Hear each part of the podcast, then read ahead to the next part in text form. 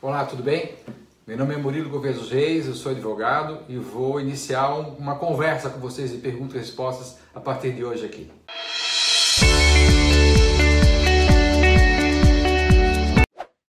Gente, é, tem chegado algumas perguntas para nós aqui do escritório sobre várias áreas do direito e a gente, nós vamos começar a tentar conversar com vocês sobre isso efetivamente. Uma, uma que tem chegado muito aqui, chega muito aqui. Né? A reforma trabalhista tirou direito dos trabalhadores.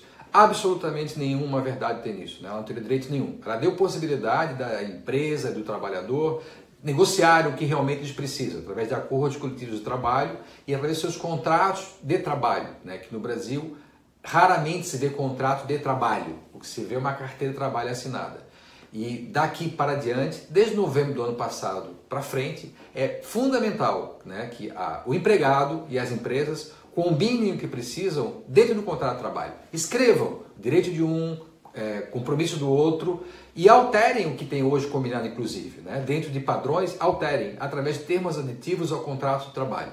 Isso é muito importante, quer dizer, é, é uma segurança para o trabalhador e é uma segurança também para o empregador nesse momento de instabilidade do Brasil. Você cria uma estabilidade na sua empresa com o seu trabalhador. Isso é fundamental.